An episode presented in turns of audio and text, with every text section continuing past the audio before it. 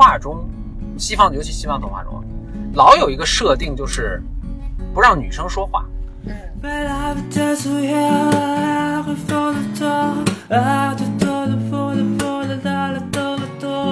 所以那些童话故事是要剥夺女性这个武器，对，就他们唯一的武器要剥夺。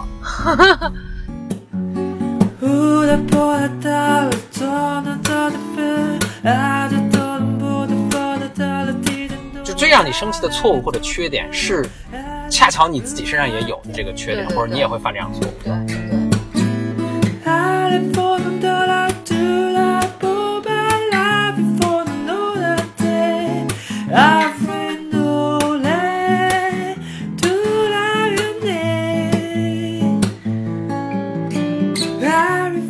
Welcome to another episode of Blow your mind，两个人的公路博客。大家好，我是峰哥和峰。我是简丽丽。呃，咱们这次大家可能会听到一些背景背景噪音啊，因为我们这个公路播客又回归了公路播客的本质是什么呢？就是在路上录。对对对，我们以前就是这个这个播客可能有很多新的听众啊。那我们这播客其实最早的时候是在路上录的，嗯，所以就各种轰隆的这个呼啸而过的声音。那后来呢，呃，我们又就改到在比较安静的环境下录嘛，所以音质就比较好了。那今天呢，又突发奇想，又又去又要去录播客，那又在路上录了播客了。对，主要是何峰突发奇想，嗯我并没有这个意愿。嗯我们在前往一个非常精彩的 party 的这个路上，就是我约了几个呃学数学的朋友，大家一起周末一起做的题。哦，还有先我想先今今天我想说两个事儿了，一个是想再讲一个故事，另外想跟你做个小讨论。嗯但是之前呢，但是我先想读说一个观众来信，就是有一个观众呃来信跟我们说，说咱们这个播客应该是最适合做饭时候收收听的播客了，或者做家务的时候，就是他一边做嘛，然后做家务的时候，他可能就是不需要特别专注在这个这个所以他就是说我们的播客没有什么信息量。哎，没有，我觉得他，我的意思是我们这个就特别亲近。你想做饭是一个多么，多么一个 intimate，这是怎么怎么着，就是多么多么一个亲近的一个情景，对吧？嗯。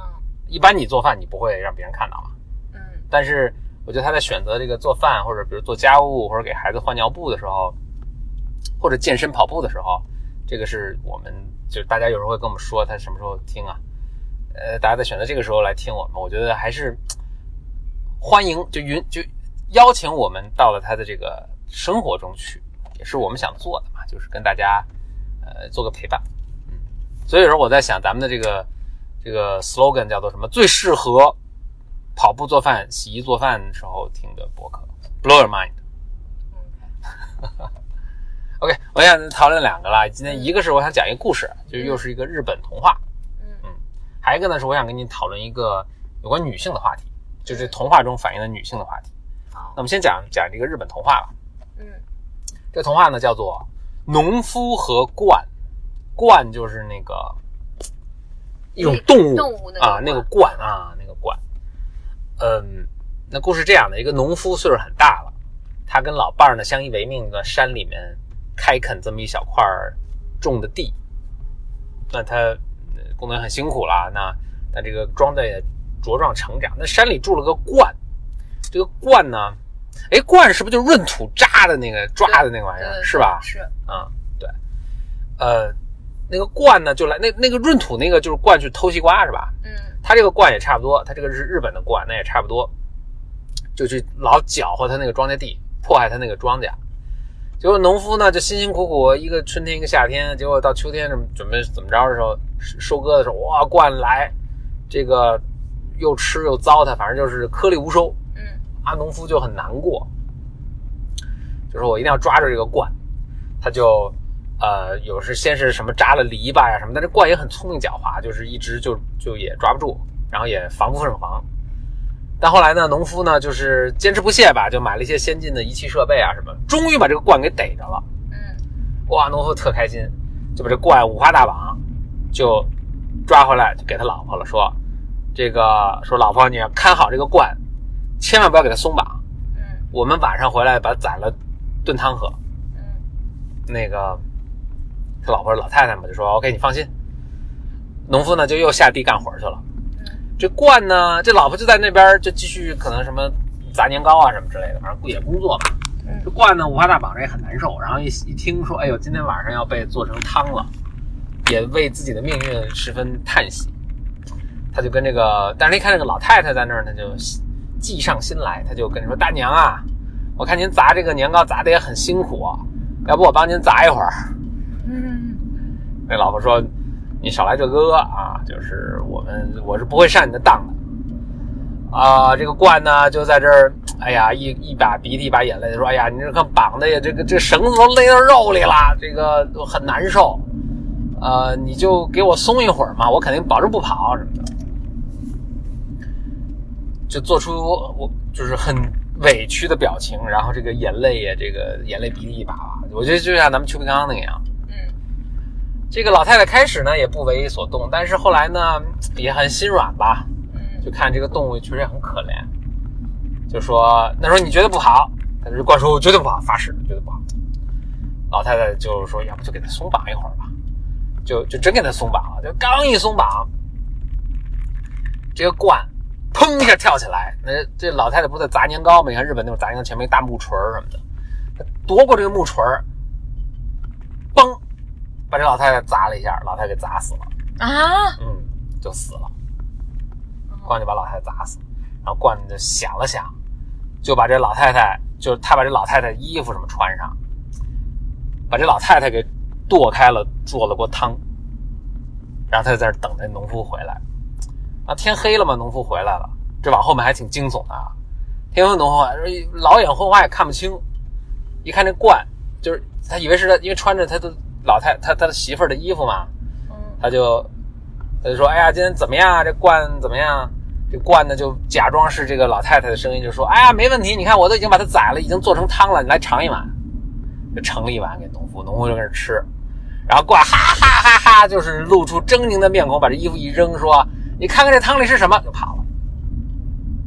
老老头子惊了，一看这个汤里都是人的骨头，说：“啊，知道，哎呀，老伴儿没了，被这个。”他就特别痛苦，就哭啊什么的。这罐子，当然就自己逃回去了，逃回自己山洞里了。嗯我看简历的时候听的也也都正襟危坐，开始听这个故事。这个农夫呢，就，哎呀，这个这个这个哭泣吧，就是也感动了神灵，感动了个什么神灵呢？就这山上呢，隔壁呢住了个兔子，兔子突然听电视台有人哭，什么情况？就过来一看，是个农夫在哭，就说什么情况啊？农夫就把这个前因后果说了，兔子大怒，说这罐也太坏了。我一定要替你报仇，你放心。这兔子就回去，他想，哎呀，但这鹳也很狡猾，有这个，他现在被人抓过一次，他肯定就更狡猾，你更难抓住它了。兔子还有什么办法？他就他说我先去串着门儿，他就先跑跑到那罐的那个洞里，现在罐都不出来了，嗯跑那罐的洞里。这罐呢就说谁呀、兔子说我呀，什么咱们邻居啊，好久没见啦，什么就他们就聊天儿嘛。但是罐警惕性特别高，兔子就老想邀请他出来，然后这样能设设计抓他嘛。嗯但是罐就就老也不出来。但是呢，这一来二去呢，他们毕竟熟了。有一天，这兔子就跟鹳说：“哎，你看这冬天要到了，呃，咱们得冬准备冬眠啊，咱们得打点这种那个，就是这个弄点干草。嗯我现在知道有个地方，这个这个草长得特别好，咱们去收割一些来，咱俩我帮你弄。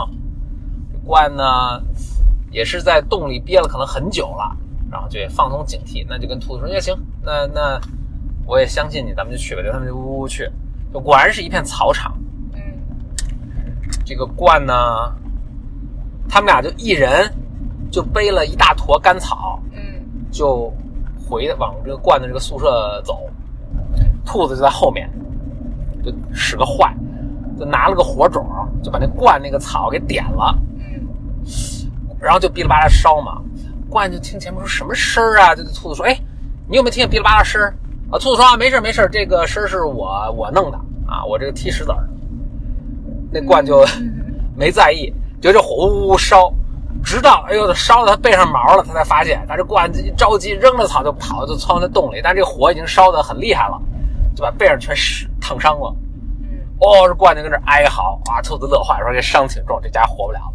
但是又怕怕他还万一呢，生命力强。嗯兔子说：“哎呀，你大哥，你这生病了，哎没事儿我们家有祖传秘方，我有膏药，我给你弄。”他就回去用那个辣椒粉儿嗯合着面，那都啥粉儿合着什么东西，弄了膏药，就给这罐说：“来，大哥，你把这抹上，来我给你抹，就把这背上全抹。啊，这罐就更痛苦了，啊，这翻打滚什么，兔子呵呵一乐，回去说就等死了。这罐就特痛苦，是吧？哎，但是居然养病养了一个月，养好了。啊，这过这兔子说：“哎，真是命大，我还得继续想辙。”他就又想又想辙，说：“哎，说跟这个呃有管叔说大哥，你现在病也养好了，我估计你这个又闷了一个月，可能也很难受。我们出去打鱼吧，钓鱼。那这时候冠就知道这兔子是个坏兔子，对他他还不知道嘛，他就他以为这是，他就他他比较朴实吧，可能。我们一起去打鱼去。冠说：“哎呀，我这也不太会游泳，这打鱼危险不危险？”这个兔子说：“没关系，没关系，我这个我会造船。你看，我给咱俩各造一个小小帆船，小小小小小小木船，小小小船，咱们去打。”关说：“我来看看那造船。”这兔子就就造了两个船，一个是用他用个木头造的船给自己用，然后他用另一个呢用胶泥造了个船，嗯但看不出来。嗯兔子上这船，你说，你看，你看这船很结实，没问题。你一个我一个，咱们去钓鱼去。关就还挺开心的，就俩人一人一个船。就驶到湖中间的时候，他那胶泥就吸水就化散了。罐就说：“哎呀，兄弟救我！”兔子说：“你该。”然后那罐就淹死了。这兔子呢就跟着看啊，确保他死了，然后华超回来，就跟那个老伯说：“说，哎，老伯伯，你的仇我已经替你报了，我这么这么这么这么把罐给弄死了。”老伯说：“啊，真真的太感谢你了。”那这个兔子就搬进去呢，跟这个农夫一起住，然后他们就度过了幸福的一生。完了，农夫和鹳的故事，是不是也挺惊悚？对，那你你想 What's the point？对啊，What's the point？不，我想讨论倒不是因为这个的故事，我只是看这个故事又觉得有点不知所然、不知所以，就是给你讲一下呗，但我觉得日本故事不是都都有点奇怪，都有点奇怪，是是是就是还是我也不知道了，就是是不是比如说，其实我们看有时候格林童话就看的最原版的时候，也是看不太出来，呃，看不出，就跟我们现在看到的一些什么就改良过的故事还是不太一样的。嗯所以是不是以前的故事就都是这样？就它没有一个特别清晰的说，OK，这个故事讲了这个道理，我们以后应该怎么样？因为就当然你看这个鹳是很坏的，但你看这兔子也不是什么好鸟，反正是，是吧？也挺坏的。而且而且那个。就是你如果仔细想的话，就是鹳不是就去霍霍他的那个其实就是他的？本能啊，你说对，你说啊，结果呢，我觉得这个怎么讲？恶意是先从农夫开始嘛，农夫就说我要给你炖汤，我要把你炖成汤。不是他先破坏了农夫的庄稼嘛？农夫要保护自己的庄稼嘛？嗯，但就有点过分了，对，为什么要把人炖成汤呢？对，所以你看，所以他也就是出出毒手。对，因为你要把我炖成汤嘛，那我就我就要伤你嘛。嗯，然后那伤完之后，反正就是冤冤相报何时了啊。嗯，然后最后了了吗？那兔子把兔子出手把那罐给灭了。那当然，如果这个罐还有个什么儿子啊，或者什么家人啊什么那那就再回来，就是就冤冤相报嘛。嗯，那还有就是兔子跟农夫生活在一起，why？不知道，但是我想 是 是很奇怪，很奇怪的一个最后的而且为什么还要有这种波折？就是我第一次杀他没杀死啊！对对对，这个也很奇然后又费老大劲，the point？嗯，还啊让这个罐就是恢复过来，罐还要相信这个兔子，反正就都很奇怪。有一种可能性，就是它这本来可能是两个故事，最后再讲着讲着怎么合并成一个故事了，所以就中间出了这么一个，就是那种民间传说的故事啊，很多故事都有这种痕迹，就是它其实它可能是多个故事后来被粘在一起的，小一小一小串了，对，它或者最后，对，它所以你就会在想这情节有什么道理呢？就好像其实没什么道理。就是因为我只是又还有个故事。anyway，但是我我有一个这个感觉啊，就是我觉得你讲故事就讲的特别好嘛，嗯就是没有很多细节啊、情绪啊什么的。嗯，但是这些故事实际上两句话其实就讲完了，是，对吧？嗯然后这跟今天下午我们听的课嘛，嗯我我我觉得当然就是他，因为他是个呃外国老师，然后还有嗯翻译嘛，嗯所以我觉得其实特别简单的东西，他讲了很久。嗯，是，然后我想，如果是我讲的话，其实可能五分钟就讲完了。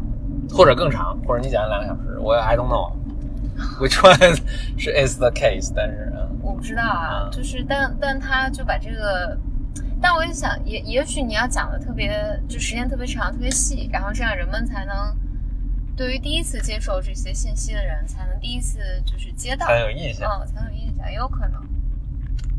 但故事其实都是这样，就是其实天下故事都差不多了，那就是哦，但是它必须要有这些细节，能激活你大脑那种大脑里面那种啊、我能想象出重现的景 image 啊，然后我能想象啊，我如果是他，我在喝汤的时候，突然他哇撩开衣服说哇什么的，你才有这种感受。对。那你想你想讨论女性？我想讨论女性是这样的，其实跟今天这故事也没有任何关系，是就也是咱们的一位听众来信说，说他发现就是咱们是不是已经说过这个？就是童话中，西方尤其西方童话中，老有一个设定就是不让女生说话。嗯嗯，著名的安徒生的《海的女儿》是一个很典型的例子。她变成人之后，他他用她的声音换成了变成人的这个结果。还有咱们上次讲的那个十二什么什么什么什么兄弟啊，反正也是，就是他为了赎罪，反正女性就不能说话。对对，就不让女性说话。我说为什么？然后呢？你这是个问题吗呃，？这是个问题，真真真的问题，我我也没有答案。一个答案，我想可能这些童话故事可能都很多都是男人写的，然后他们可能平常生活中觉得自己自己的伴侣话太多，所以做了这么个 fantasy，说哎，女性不让不让他们说话。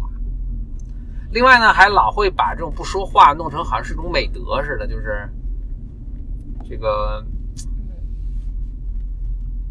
或者是一种牺牲，嗯。嗯，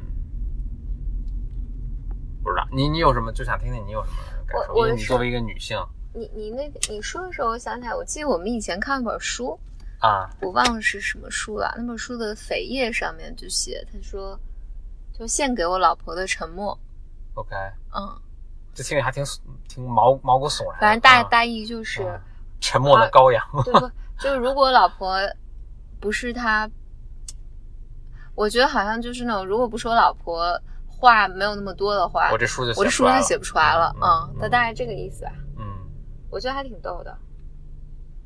但但因为关于说话这事，我记得上次就那个播客就讲了嘛。讲了我觉得其实很多时候女性说话，哦，我举个这个例子啊，我觉得是最近两周我们经历的一个情况，就是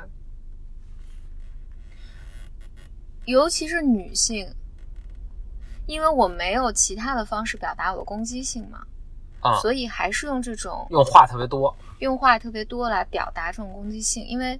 嗯因为我们，哎，反正最近一个一个一个一个会议的情况吧，大概就是使得参会的其他人都暴怒，嗯，就是就一个人发言时间特就而且而且我觉我觉得更要命的是他，他看起来是非常的 nice，嗯然后说的也是特别，就是你你无法你无法说，就所以人们会人们会在外人看第三方看起来会觉得是其他人失控了。嗯就其他人变得特别严厉、暴怒，然后而这个人是非常 nice、非常友善的在表达的。但我觉得听众都能体会到，就是我觉得谁都体会到过这这个人说话太多，我从容忍到不耐烦到暴怒的这个过程。对，就是、呃，当然就就后来我们 review 这个过程的时候，你会发现，发现这个这这是个女性嘛，嗯她其实在她特别友善、特别温柔的表达里面，他没有回答任何问题，嗯。他也没有给出任何重点。嗯。然后所以其他人就变得特别焦急，，Yeah。然后会不断的打断他，Yeah，就看起来好像其他人欺负了他，嗯。但其实这个攻击是由这个女性先发起嗯，的，就我不就故意不回答你的问题，对，或者我用这种就是特别友善的态度来就 cover 掉了。然后，所以，所以他也会否认，但是女性也会否认，就是说我并没有愤怒，因为你看我这么友善，我这么耐心，我这么仔细，但其实就是实际上就是就是从精分的角度来讲啊，就是 嗯。就是有时候你如果这个人是无法表达愤怒，就我我我生活中没有其他的方式来表达我自己的愤怒，嗯，可是我不知道该怎么表达，对对，我不知道该怎么表达，嗯我其实会把我这部分，啊我把这部分就或者我认为一个女性表达愤怒是不好的，或者一个女性表达严厉或者强势是不好的，嗯那我就会，但我感到愤怒的时候怎么办呢？或者我不满的时候怎么办呢？我要把我的这部分压抑下去，这个压抑呢就会变成否认。我说我没有这部分，嗯，就是我是个温柔的女性，我我我没有愤怒那部分，我什么都可以适应。嗯然后呢，那这部分会会在哪儿呢？那这部分永远是在的。嗯然后他就会把这部分分裂出去，投射在对方身上。嗯我会把别人变成生气的那个客体。然后呢，这拐好大一个弯儿啊，对我，但但这个就是一般我们讲这个过程就是投射嘛，你这个投射是经常发生的。就有的时候，比如说你很生气，其实你很生自己的气，嗯，但你你看你，你就会你就会看你的伴侣或者你看你的嗯。同事哪儿都不顺，对，但其实他们没做什么东西，就是我不能，我这个我如果面对自己的这部分的时候太痛苦了，对对，我我换句话说，最让你生气的是，就最让你生气的错误或者缺点是，恰巧你自己身上也有的这个缺点，对对或者你也会犯这样的错误对。对，对。这种碰上这种就更生气。对。然后就不管是什么原因吧，就你你会把你这部分投射出去扔在别人身上，说这是别人的，所以所以你比如偏执偏执的那部分，就往往他内心有很多冲突嗯，的人，他才会去当圣人，就是哇塞，这个话好像听着很深，你能不能再再对我？我我在想怎么讲这个事儿，就是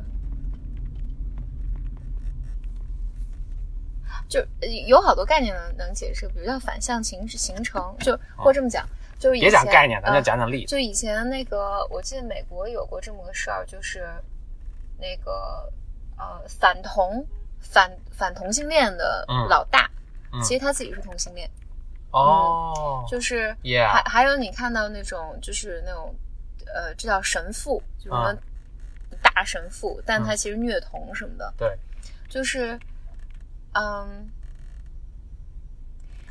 这么讲，比如说对于对于普通人来讲，就不管嗯。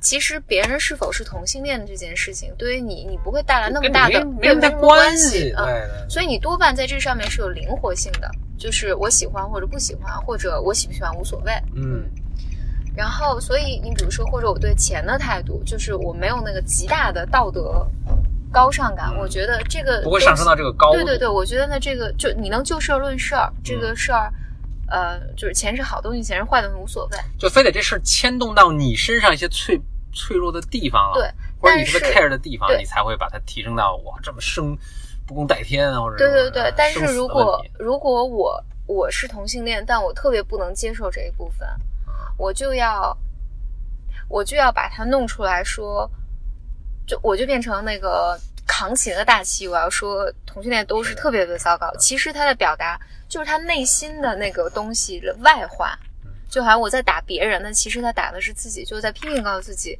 我不我不能是同性恋。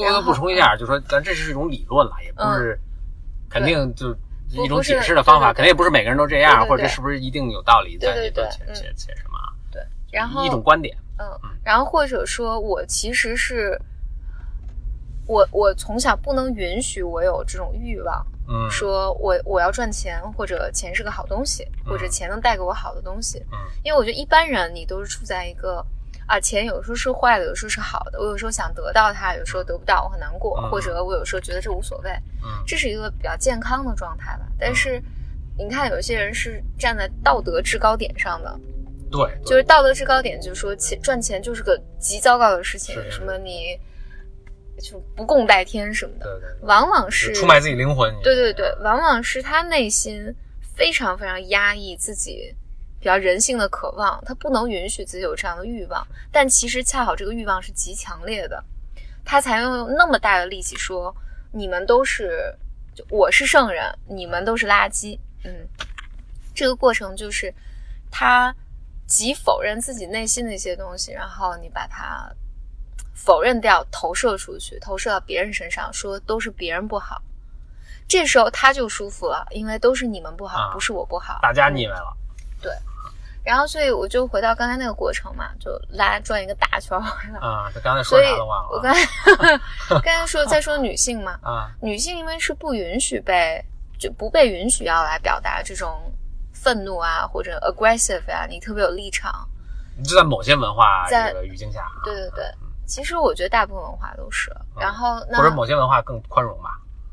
对，然后但但我觉得这个还有个 point，我等会儿再回来讲。啊，然后 point 越来越多。对，然后所以我不能表达，但我就压抑下去，压抑下去，但他就会用这种最终以这种方式，以这种方喷式涌而出其实是被动攻击了，你也可以这么理解嗯。然后我就是不回答重点，我说话就是很啰嗦，然后我让你很着急，然后你开始暴怒的时候，我就说你我还，很委屈。对我就很委屈，然后是那他做这些的时候，就假设真的是这条线、逻辑线过来的啊，那他做这些的时候也不是有意识的，是吧？对不是有意识的。对，就是他。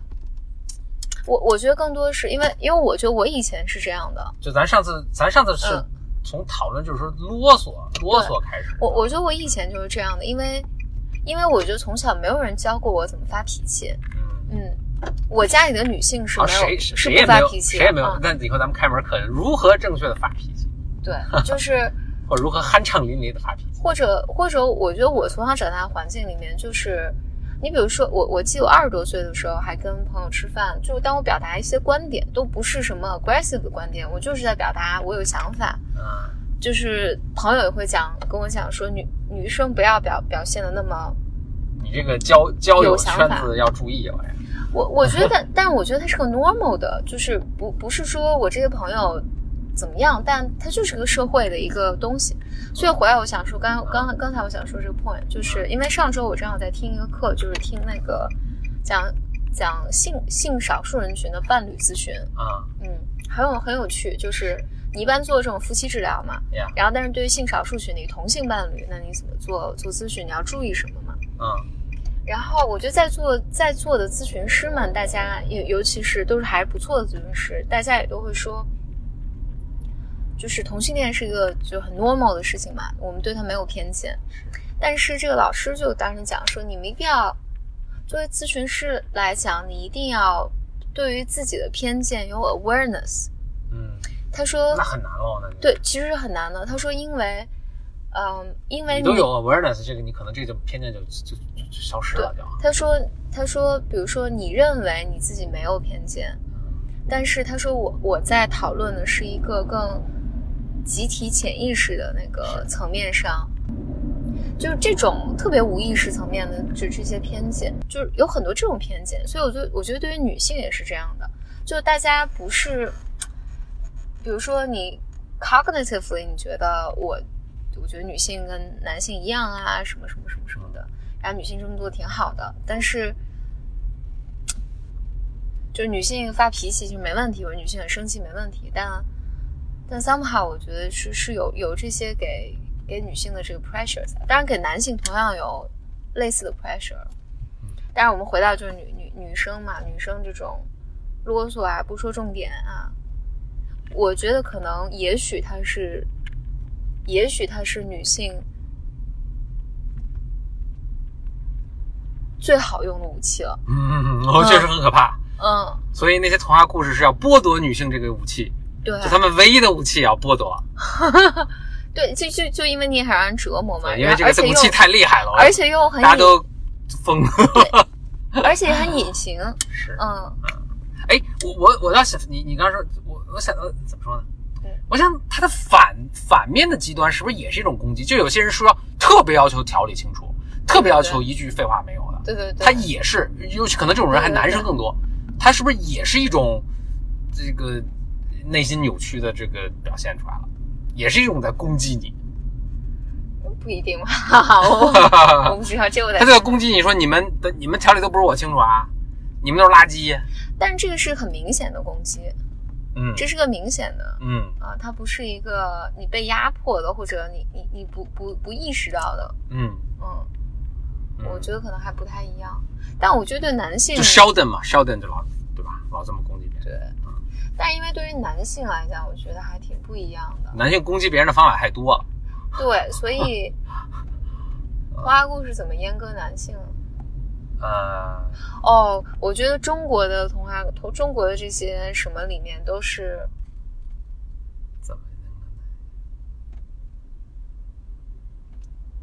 我不知道，就要把男性变成一个儿子，啊？用这种方式把男性阉割下来了，就是，嗯，那就是最典型的就是哪吒，就是你你要那个，话说我有很长时间以为哪吒是个女孩儿，嗯，就因为她很多辫子，对他那个对动画形象就是，因为还哪吒，我不知道为什么哪吒，我就是觉得是个女，是不是都有女字旁啊，还是没有没有。口字旁啊？口字旁，我就老想是个什么什么娃这种感觉，对吧？葫芦娃，对，我感觉哪吒是个女性。Anyway，嗯。嗯，嗯，我我我觉得是，你你一说这个男性被阉割，我不知道我怎么立刻就想到谁啊？